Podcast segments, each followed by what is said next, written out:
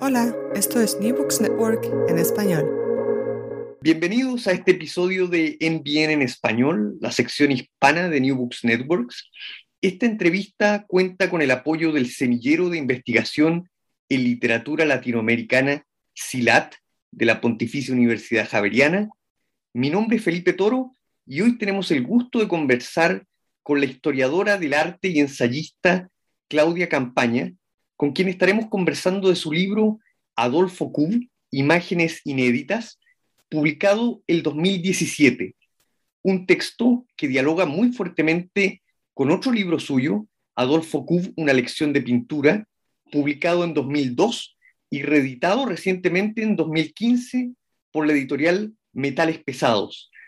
La profesora Claudia Campaña es doctora en Historia del Arte por la Universidad Complutense de Madrid y Master of Arts en Historia del Arte por la University of London y es licenciada en Teoría e Historia del Arte de la Universidad de Chile. Actualmente la profesora Campaña enseña en la Facultad de Artes de la Pontificia Universidad Católica de Chile y entre sus numerosas otras publicaciones y ensayos se cuentan El arte de la cita, Velázquez en la obra de Bru y Cienfuegos del 2008, el, el manuscrito de Winchester de 2015, Michael Jackson, Artes Visuales y Símbolos de 2018 y Roser Bru, Un gesto de simetría de 2019. Por supuesto, en cuanto a la obra literaria y pictórica de Adolfo Kuhn, los estudios de la profesora Campaña recién nombrados constituyen una referencia obligada, además de haber sentado, a mi modo de ver, las bases para una buena parte de las investigaciones que han venido después sobre Adolfo Kuhn. Profesora Claudia Campaña, muchas gracias por estar con nosotros. Muchas gracias, Felipe, por invitarme a hablar de un tema que para mí ha sido parte de mi vida, parte de mi investigación. Profesora Campaña, entonces partamos por ahí. Quiero preguntarle cómo surge este texto, Adolfo Kuhn, Imágenes Inéditas, y cómo se relaciona con sus textos anteriores, Adolfo Kuhn, Una lección de pintura. Y aprovecho de preguntarle cuándo y cómo empezó a investigar eh, sobre la obra de Adolfo Kuhn. Adolfo Kuhn, que es, eh, a lo mejor hay gente que nos está escuchando que no lo conoce, es eh, fue un artista chileno que nació en 1940, muere el año 1998, a los 58 años toma la decisión, la trágica decisión de suicidarse. Yo conozco a Adolfo Kuhn en eh, la Universidad de Chile cuando ingresé a estudiar licenciatura en pintura. Y en ese contexto él fue mi profesor de teoría e historia del arte. A mí la verdad me impacta mucho, es uno de los maestros que yo reconozco. Y cuando eh, muere en en marzo de 1998, el 11 de marzo de 1998, viene un par de días después el entierro, que el, funeral primero en Cartagena y después el entierro, y yo lo relato en uno de mis libros, y éramos pocos, pero éramos algunos, y trajeron el, el, el féretro para ser cremado desde Cartagena, que es un balneario a una hora de la capital de Santiago de Chile. Y en ese trayecto, yo recuerdo haber mirado hacia atrás y veo un, bus de la Universidad de Chile y me acordé de mi profesor que durante muchos años me dijo que él era un gran pintor, que él lo decía. Yo la verdad no conocía su pintura porque él deja la pintura para dedicarse el año 74 a la escritura. Él reniega de alguna manera la pintura porque con la fotografía, la tecnología, pensaba que la pintura no tenía nada nuevo que aportar al lenguaje de las artes visuales. Y yo comienzo entonces, inmediatamente después del funeral de Adolfo Kuff, a buscar la obra pictórica por una necesidad de saber si era efectivo, yo conocía muy pocas pinturas de él, si era efectivo que él era un tan gran pintor. Y comienzo a buscar, a buscar y empieza a aparecer un corpus de obra que estaba escondido, mal eh, conservado, porque como él mismo se había ocupado de decir que él no era pintor y él quería eh, ser un escritor reconocido, es decir, él deja eh, la pintura en pos de las letras, la verdad que él mismo incluso se había encargado de quemar mucha de su obra pictórica. Así empiezo y, para responderte a la pregunta, pero para que tú entiendas y quien nos escucha entiendan la génesis, yo logro entonces reunir más de 200 obras eh, gráficas y pictóricas de Kuf, las expongo en el Museo Nacional de Bellas Artes de Santiago de Chile, en la que es la primera retrospectiva el año 2002, eh, en un libro de más de 300 páginas, eh, absolutamente ilustrado, y muchos años después yo hago una edición revisada, porque evidentemente ello implica la retrospectiva y mi investigación que Kuf no solamente se reconoce como un buen escritor, sino que efectivamente, y yo compruebo, era verdad lo que él decía, él era un gran pintor.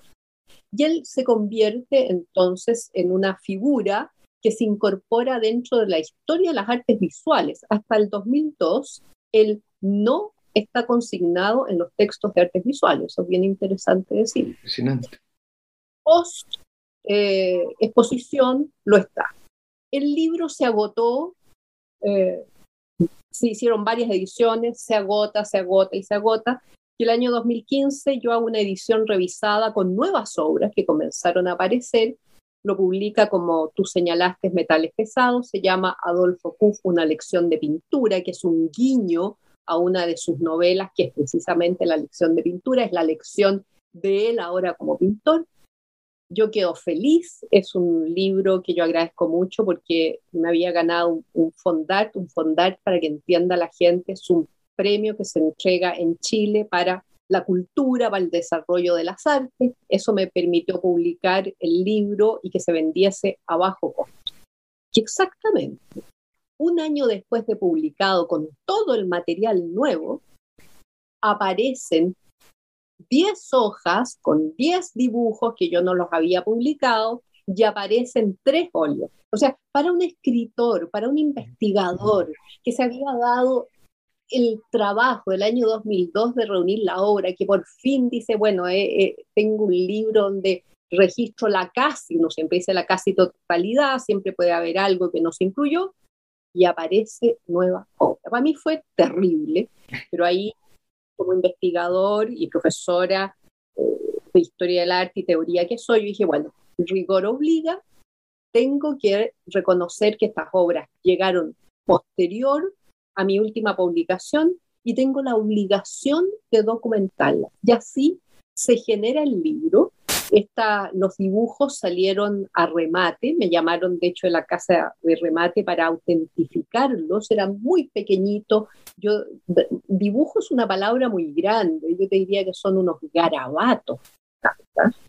El año 1959, Adolfo tenía en ese entonces 18 años, son, pero me parecieron suficientemente interesantes como para documentarlos y después aparecen tres óleos, que, eh, dos óleos y una acuarela, para ser estricta, que me parecen eh, fundamentales de publicar. Y así se genera este libro que le puse Adolfo Kuff, Imágenes Inéditas, porque nadie sabía que existía.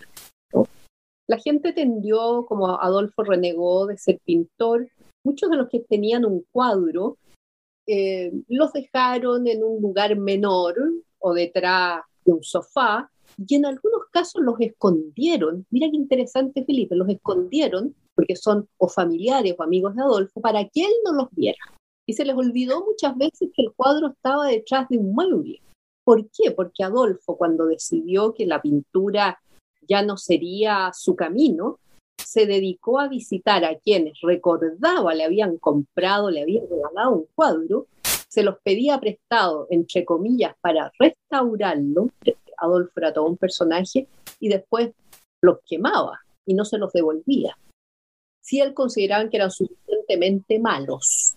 O sea, él mismo se encargaba de hacer su propia curatoría y de decidir quién de su obra iba a sobrevivir y quién no.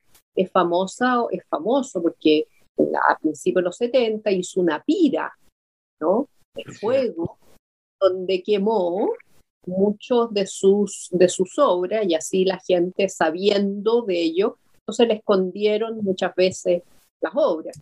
Y como te digo, algunos, y me consta, porque yo fui la que los tuve que sacar de detrás de un mueble, se habían olvidado, no sé, que había un CUF detrás de un La verdad que fue sí, un camino muy, muy arduo, muy arduo, el reunir la obra de él, autentificarla, catalogarla y publicarla. Impresionante. Profesora Campaña, usted en este libro además eh, nos ofrece una especie de tres retratos de Q, escritor, pintor y profesor.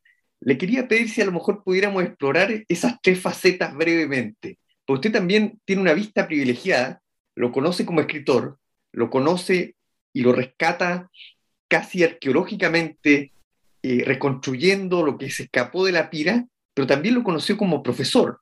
Y uno de los eh, detalle y uno de los dones de este, de este libro es conocer también al profesor. Efectivamente, Felipe, como tú dices, yo conozco a CUF en sus tres aspectos. Lo conocí primero como profesor.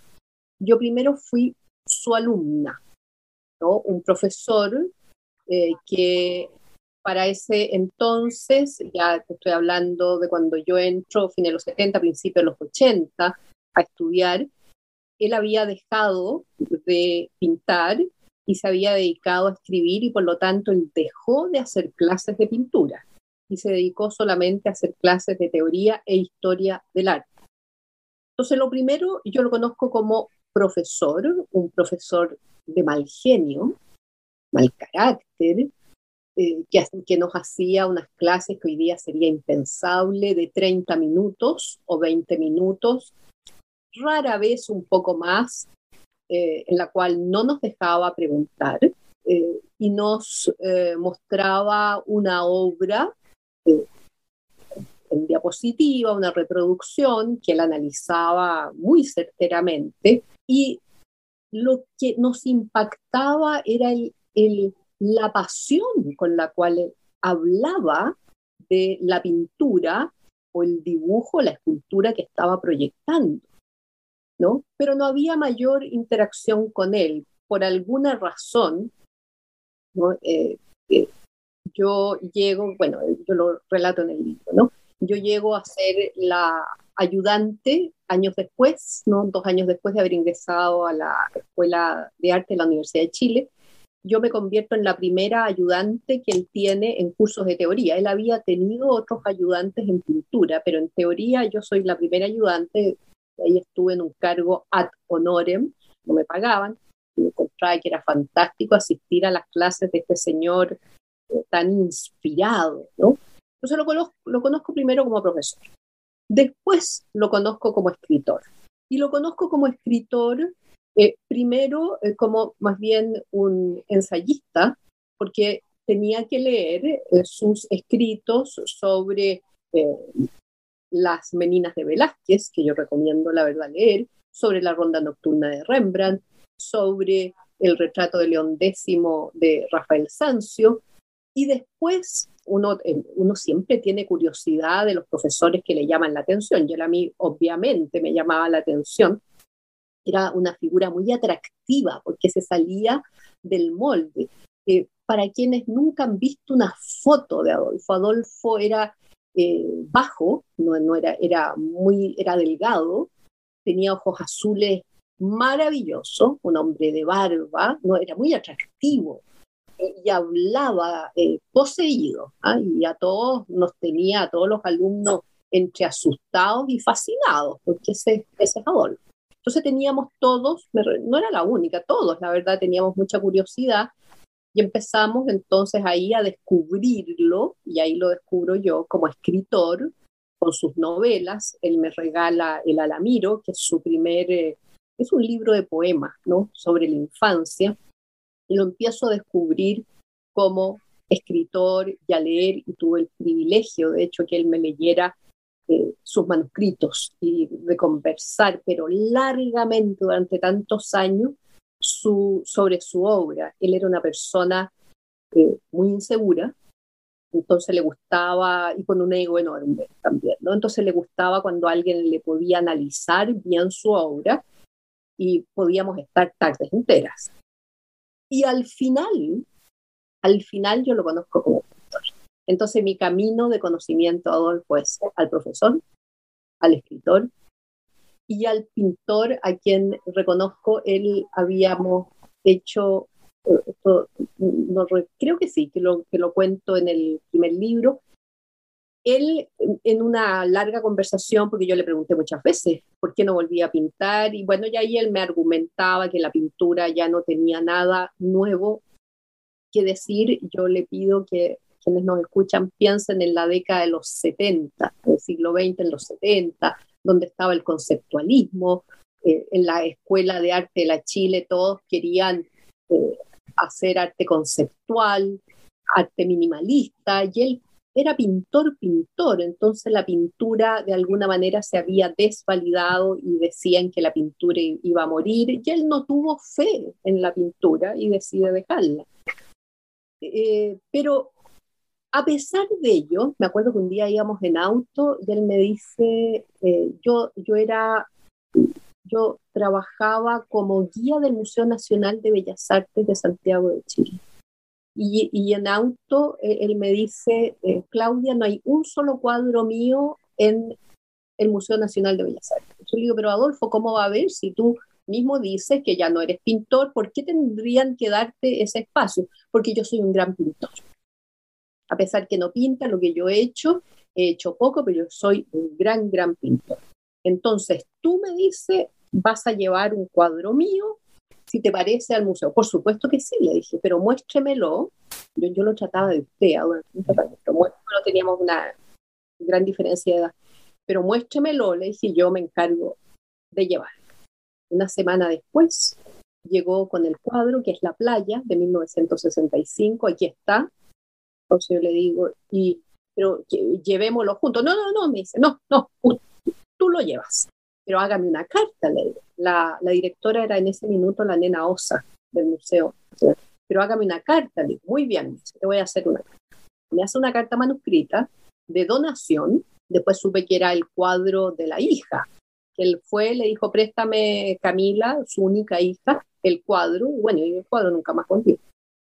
Y yo llevo el cuadro a, la dirección del Museo Nacional de Bellas Artes de Chile y quedaron impactados. Excelente obra. Y Adolfo me dijo, pero me dijo con la condición que lo expongan.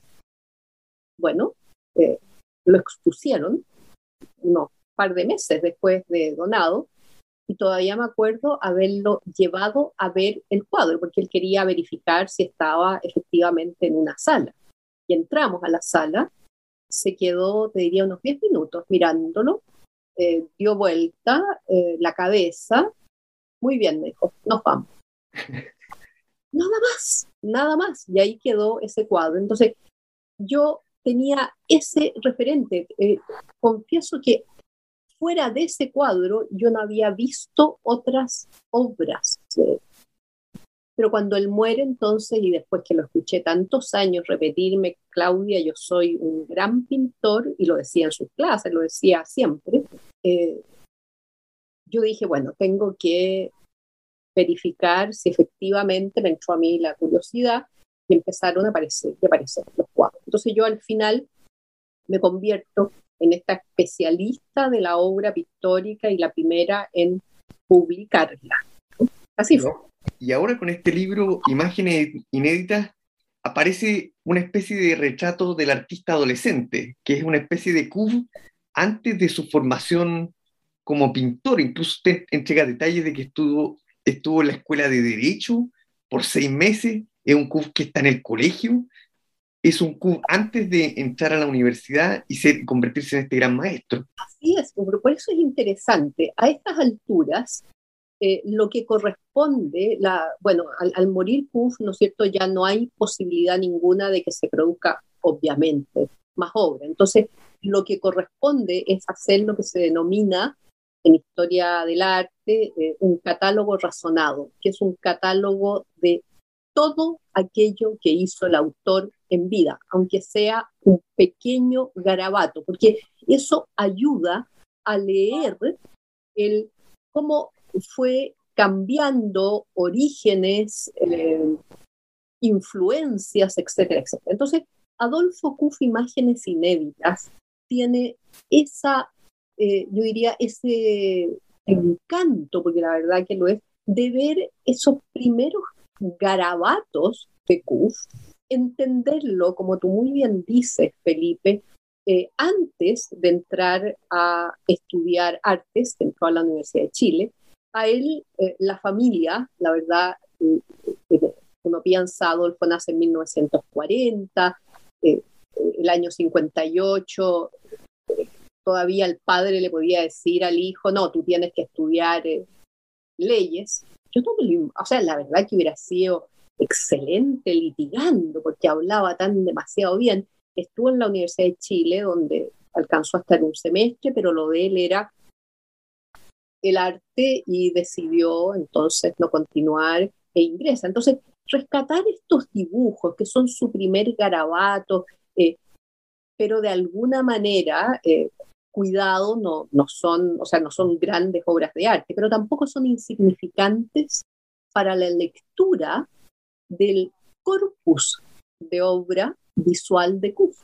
Porque tal como yo ahí, y no quiero adelantarle, a mí me encantaría que ojalá les quedara la curiosidad por este hombre, este escritor muy talentoso, eh, un, eh, un pintor eh, realmente, por Dios que sabe pintar, su oficio es excelente, la verdad. Ojalá lo lean, no quisiera contarles el libro, pero efectivamente ahí están los primeros garabatos de él y yo relato, entonces hay fotos también que recuperé que tuve la suerte que su hija camina me abriera el, lo que ella hereda, que son fotografías del álbum familiar, ¿no? que no habían sido publicadas tampoco y que nadie tenía acceso, donde uno lo ve a él pintando un puff que a mí me impactaba, que yo nunca conocí, jovencísimo, delgadísimo, sin barba, ese pintor frente al atril, él amaba su atril, ¿no? Eh, sus pequeñas telas, eh, en formatos pequeños, él era pequeño, él no era una persona alta, era muy menuda, ¿no? frágil, te diría, incluso de aspecto, ¿no? Pero muy, muy, muy intenso. Entonces el libro tiene ese, diría, esa, ese interés. Y también hay pinturas de la década del una, sobre todo que la encuentro magistral, que no sé por qué eh, no salió a la luz durante todos los años que yo hice investigación o después de la retrospectiva del Museo Nacional de Bellas Artes, que es la famosa Melliza, que es una pintura del año 64, que me alegro que ahora salió a la luz y que está publicada y que va completando. Y estoy cierta que, fíjate que en este, en este mes que pasó ya han aparecido obras nuevas de Adolfo Kuh. De hecho, yo estoy preparando un ensayo. Increíble. O sea, eh, porque uno, uno piensa eh, estos dibujos que tú mencionas del año 59, pero ¿por qué? Porque eh, la, retrospectiva de CUF y mis libros, yo reconozco y agradezco, han tenido muy buena cobertura de prensa aquí en Chile. Entonces uno dice, pero ¿por qué alguien no se enteró, no los guardó? Bueno, hay gente que el arte no le es interesante, tengo que decir. Y que después se enteraron. Y, muy muchos que fueron eh, amigos de Adolfo, incluso antes de morir, a lo mejor vieron si los podían vender y se enteraron ahí, ah, fíjate que Adolfo ahora parece que es un pintor además reconocido. Y a propósito, de, a propósito de lo que usted mencionaba sobre la pintura de las mellizas, este texto también nos trae a un momento en que las vocaciones de Kup, que en un momento aparentemente corrieron por carriles separados, en este momento dialogan o están, son más o menos las mismas preocupaciones. Yo creo eso del carril separado, yo creo que Kuf, su esencia era artista, que si se expresaba a través de las letras o el color y la forma, ya, ya después de conocer la obra, porque evidentemente he tenido que estudiar a cabalidad la obra literaria de Adolfo, para poder ¿no? Eh, documentar su obra pictórica. Yo creo que hoy, día, hoy día es más fácil entender donde eh, tú puedes transitar de una disciplina a otra, ¿no? Eh, en, los 60 era más difícil, en los 70 te tenían que poner un rótulo, o eras uno o eras lo otro. En este caso, bueno, en Adolfo se que es un buen escritor y un buen pintor, y que ambas, ambas, eh, diría ambos talentos de él, eh, están íntimamente relacionados. Eso es la misma persona, y es la misma persona que a veces se expresa por escrito y otras veces lo hace sobre un lienzo. Entonces hay una... Eh, él, él se encargó de separarlos para validarse como escritor, que al final tampoco pudo, porque él el año 1984 él vuelve a pintar, aunque sea como un pintor de día domingo, diciéndolo él como menoscabando esa parte, pero ese pintor entre comillas de día domingo hace varias obras muy excepcionales, ¿no? Y, yo creo que él sabía, él, decía que eso le salía fácil, él, tantas veces que repitió y, lo que decían las entrevistas era lo que nos, con lo que nos martirizaba y quienes lo conocíamos éramos amigos él con su dificultad para escribir, eh, corregir y esa cosa obsesiva que él tiene. Es una persona obsesiva, obsesiva para pintar, obsesiva para vivir, obsesivo con sus gustos, para él eran Velázquez, Rafael, Cézanne, eran unos pocos sus elegidos, sus temas, tú que conoces muy bien también la, literatura de él, Felipe, el, bueno, como todo autor, ¿no? Él tiene sus obsesiones y las va trabajando desde distintos, de distintas disciplinas, que al final se aunan. Yo, yo creo que eh, hay una frase que yo coloco al inicio ¿no? del libro, eh, que es una frase de Adolfo que creo que refleja muy bien lo que él es al final y el legado, porque aquí ya estamos hablando de su legado, cuando él dice, no se puede ser dos cosas. Trató de convencernos de ello. Y yo creo, yo pruebo que sí se, sí se pudo. No se puede ser pintor y escritor, aunque la pintura me ayudó a escribir y la literatura me ayudó bueno, yo lo refuto, ¿no? Yo, mi, mi, mi, propia investigación, yo refuto a Adolfo. No se puede ser dos cosas, no se puede ser pintor y escritor. Yo creo que yo demuestro a, través de la reunión de su obra pictórica que sí se pudo. Yo que ganas de decirle algún día, Adolfo, te equivocaste, sí. Que, que también abre, eh, y esto para adelantarlo un poco, que, bueno, aparece aquí también la voz de, está la historiadora del arte, está la teórica, pero también está la escritora, y hay un episodio autobiográfico que quizá lo podemos dejar para quienes eh, se aventuren al libro, pero que demuestra que la relación con Cub entre su primer ayudante y el artista eh, no es solamente, no es pasiva, digamos, hay un diálogo y hay una tensión eh, polémica y dialéctica también, no es solamente aceptar lo que dice el maestro, sino también discutirlo. Eso, fíjate, es un punto importante. Yo no lo voy a contar, por supuesto, la anécdota, que además es muy entretenida. Eh, ah, yo, para mí, hasta ese minuto, hasta Adolfo Kuff, Imágenes Inéditas, yo tomo distancia y créeme Felipe, créanme que lo que me están escuchando no es fácil. Adolfo primero fue un profesor durante, fue profesor mío, después yo fui la ayudante de Adolfo. Eso significó que yo hablaba con él todos los días, o sea, durante años de años, muy cercana a él. Él después se va a vivir a eh, Cartagena, pero hay teléfono, o sea, hablábamos por teléfono. Yo nunca lo visité en su casa de Cartagena, nunca, nunca fui. Nunca fui, es, bien curioso eso. Eh, y en parte porque yo me voy de Chile, yo me voy a vivir en Inglaterra. Voy a hacer mis posgrados al Porto Institute, entonces, pero así todos nos escribíamos. Él me, él me pedía diapositivas. Y yo me pregunto, y mirando, por cierto, ahora con, con el paso del tiempo, ¿cómo se produce ello? Porque Adolfo era bastante misógeno y yo era mujer. Se produce precisamente porque mi personalidad era muy fuerte.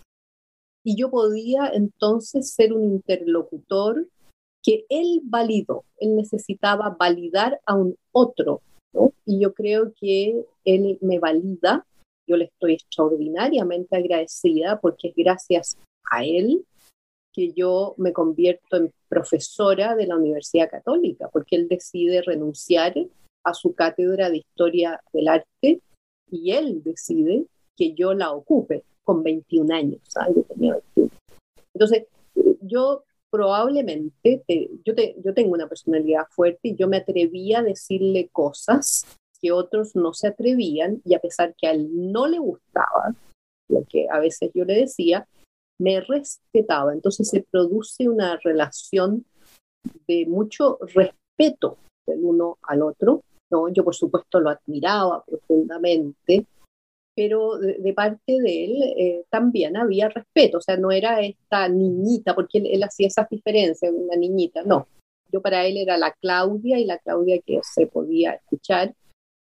Y nosotros, yo cuando vuelvo a, Chile y los últimos dos años antes que él muriera, eh, nosotros habíamos retomado esas conversaciones eternas, porque él me llamaba a veces de, de, Cartagena o yo lo llamaba y podíamos estar, créanme, cuando el teléfono se pagaba por los minutos que uno hablaba y podíamos estar cuatro a cinco horas hablando.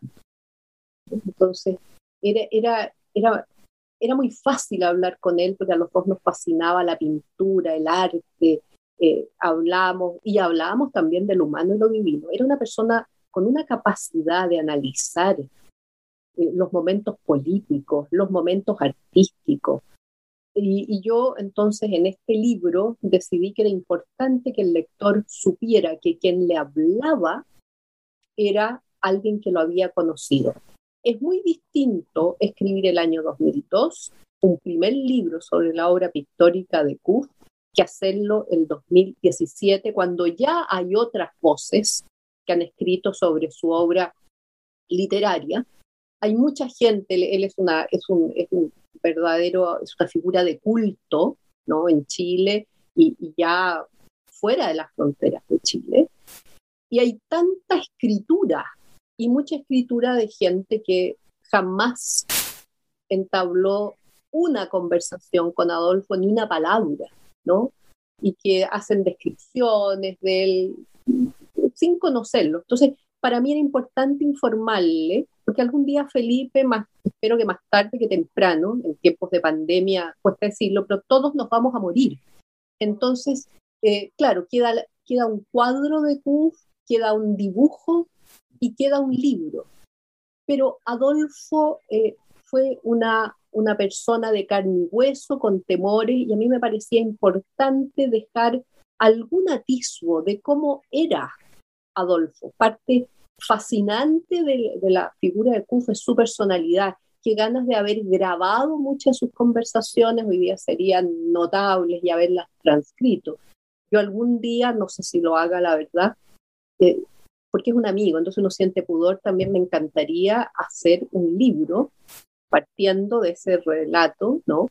Y hay tantos, tantos otros que el día que no estés tú, que no esté yo, eh, van a ser valiosos testimonios de cómo fue esa figura. A mí me falta, yo que vivo estudiando a, yo soy eh, profesora historia del arte, ¿no? En la universidad y hablo de aquellos que vivieron 200, 300, 500 años atrás y me fascinaría tener datos concretos, ¿no?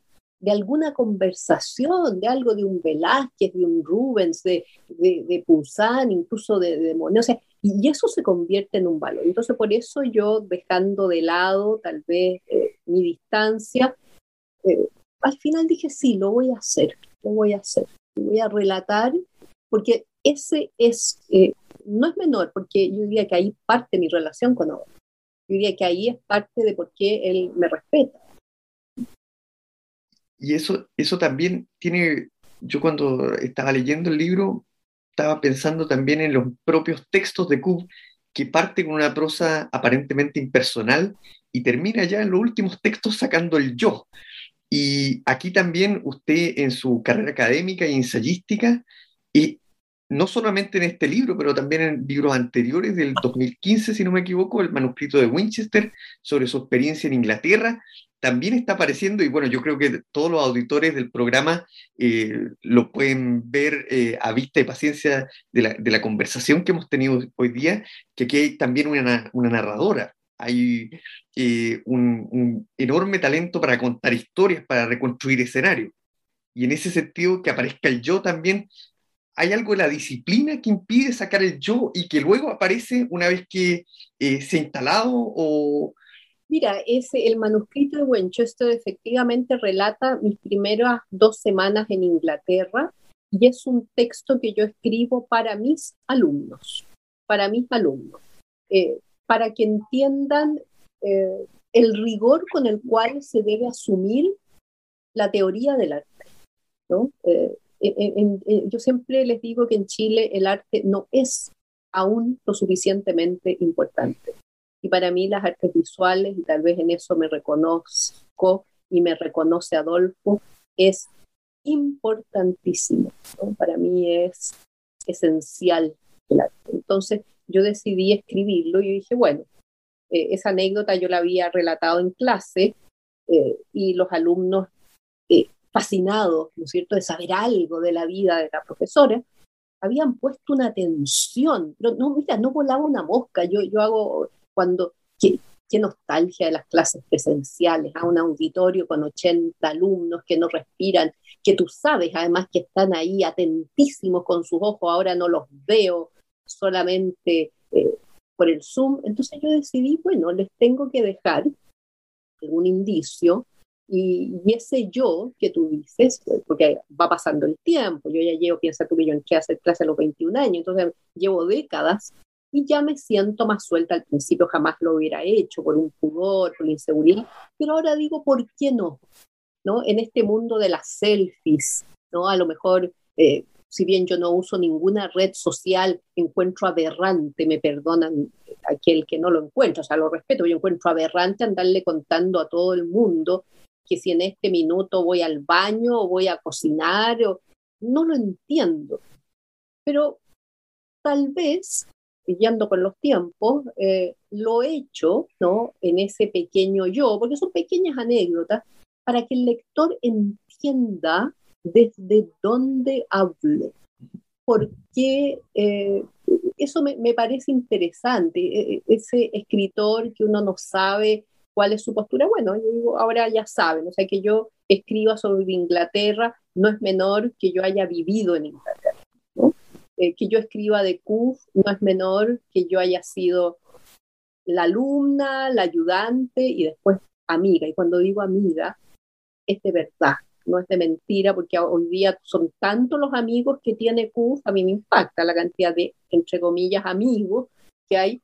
Y la verdad que era un hombre muy solo, ¿no? Era un hombre que tuvo pocos amigos, esa ¿no? Y que sufrió mucho por la soledad, entonces ahora que le aparezcan tantos amigos, a mí siempre eso me, me extraña. Bueno, pero eh, por eso yo creo que eh, era, mi manera de enseñar, si tú quieres, Felipe, de formación profesional. Entonces, ejemplos, yo, yo he visto que a los alumnos, ¿no es cierto?, los conmueve, la verdad, eh, el relato personal, lo hace más cercano y por eso he, comenzado a escribir, lo hice también en el último libro que publico, que es Roser Bru, eh, ¿cómo se llama? Un, gesto, de, simetría. mis propios títulos, de simetría, donde yo relato mi relación con Roser Bru, que es otra manera, pues también lo mismo, la Roser que murió hace dos meses atrás, bueno, la Roser no está, pero conozcan a la persona que hay detrás de la obras. Eso mismo. Profesora, le hago la última pregunta y esto ya en términos medio eh, especulativos. Yo diría que está eh, Adolfo Cub, una lección de pintura, Adolfo Cub, eh, imágenes inéditas de usted y eh, estampas de niña de Camila Cub, su hija, y eso es lo más cercano que nosotros tenemos a una biografía de Cub. Es lo más cercano que nosotros nos podemos hacer, asomar, como usted recién lo comentaba, al personaje histórico, al carácter, a las obsesiones. Yo le quería preguntar, si hay proyectos en el tintero para seguir escribiendo sobre Cub y si es que eh, está quizás eh, eh, el objetivo de, una biografía. Y, si no, ¿por qué no tenemos una biografía de Cub? Bueno, yo, la biografía de Cub bueno, a, lo mejor lo que nos escuchen y nosotros acá en medio de la pandemia todos reconocerán que nadie tiene una biografía fácil, pero la de Adolfo no lo es. Y mm, es difícil eh, escribir, yo, yo, creo que para hacer la biografía de Cook eh, era necesario, eh, hay, hay, atisbos evidentemente de, biografía, pero había que dejar pasar tiempo. ¿no? hay familia, hay nietos hay hermanos, y, hay, hay, que decantar un poco, o sea, eh, eh, el, dolor por, por, por, la muerte de Adolfo. ¿no? Adolfo toma una determinación tremenda que es el suicidio. ¿no? Hay, hay momentos nada fáciles del relato, y si se hace una biografía, tiene que ser, por lo menos, yo opino, lo más veraz del mundo. Y esa veracidad yo creo que requería de tiempo, de tiempo, de que se decantara.